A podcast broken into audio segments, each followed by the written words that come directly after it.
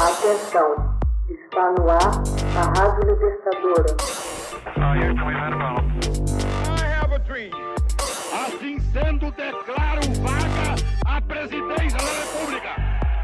Começa agora o Hoje na História de Ópera Mundi.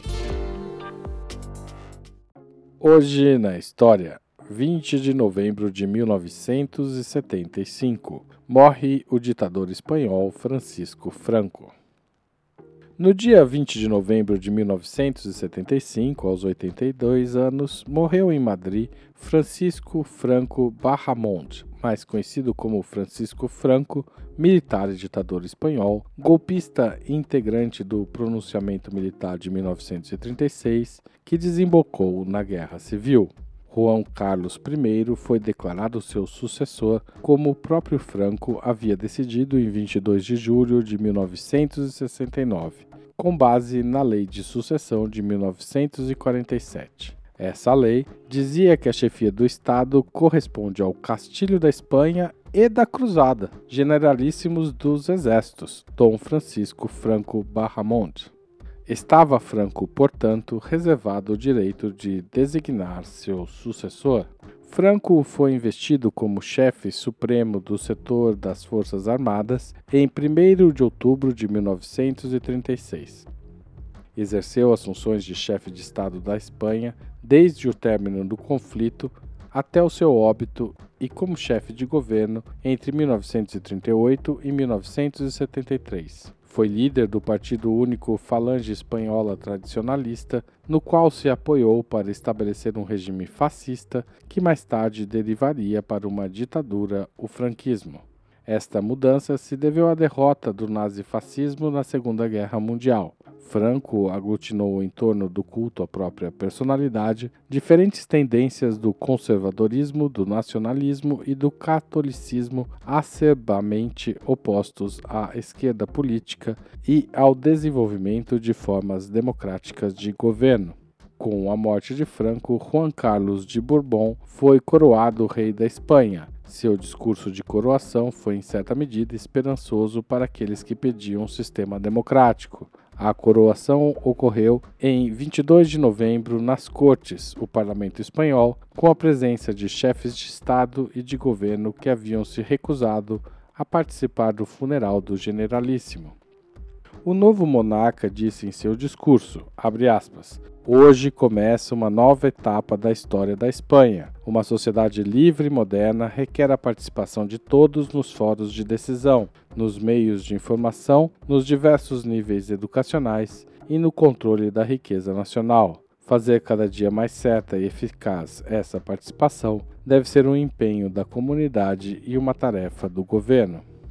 O rei Juan Carlos teve de se defrontar com um primeiro problema, que era decidir quem colocar nas presidências do governo, do Conselho do Reino e das Cortes. Resolveu finalmente manter Carlos Arias Navarro como primeiro-ministro, acatando os conselhos da família Franco, dos conselheiros do reino e do cardeal Tarancon com a ajuda de Arias Navarro, conseguiu que seu antigo preceptor Torquato Fernandes Miranda fosse nomeado presidente das Cortes e do Conselho do Reino. Tratava-se de um catedrático de direito político, hábil e inteligente, tímido e brilhante, porém antipático e distante.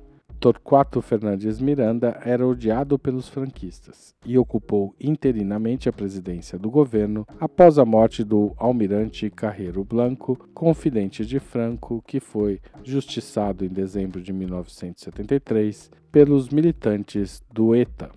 Arias remodelou o gabinete em 12 de dezembro de 1975, incorporando ministros reformistas como Manuel Fraga, que era a verdadeira cabeça visível do governo.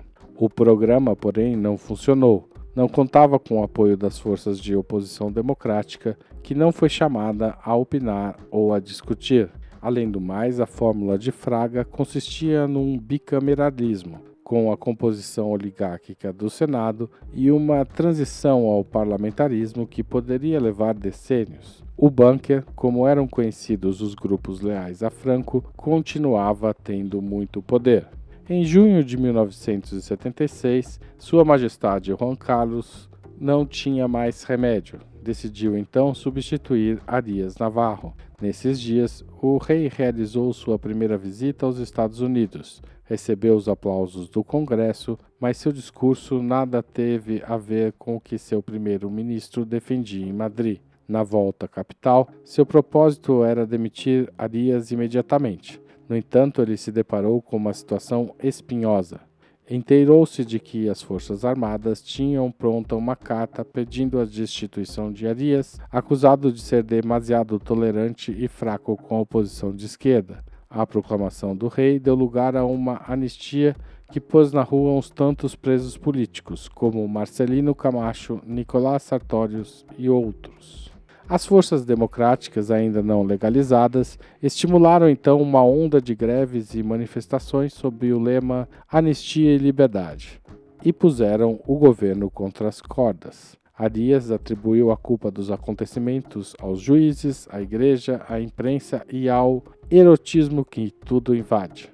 No entanto, os militares queriam uma resposta contundente. Mais além, Manuel Fraga, ministro do Interior, declarou ao jornal norte-americano The New York Times que, abre aspas, algum dia o Partido Comunista terá de ser legalizado.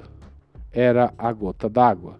Juan Carlos percebeu que tinha de destituir Arias com urgência, antes da chegada da carta dos militares.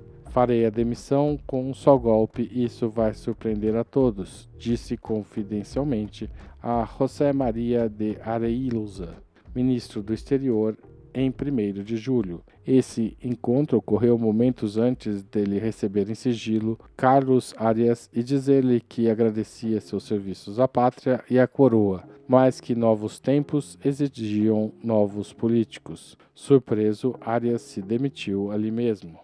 O rei já tinha o nome do sucessor, mas precisava que o Conselho do Reino lhe desse esse nome.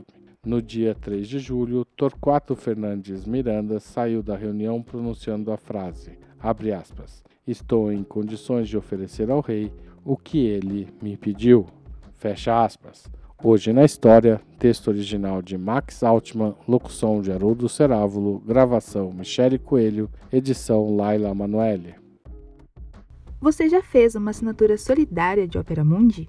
Com 70 centavos por dia, você ajuda a imprensa independente e combativa. Acesse www.operamundi.com.br/apoio.